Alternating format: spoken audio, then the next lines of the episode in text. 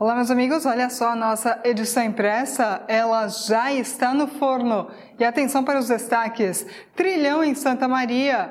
Olha, o evento reuniu mais de 120 participantes de várias cidades catarinenses. E ainda, um acidente com óbito acabou matando um ciclista em Dayal e foi identificado esse ciclista, um senhor de 60 anos, e na nossa edição impressa todas as informações referente a este acidente fatal e também o nome da vítima. Pedágio solidário em prol do Gustavo Reblin arrecadou mais de 48 mil reais.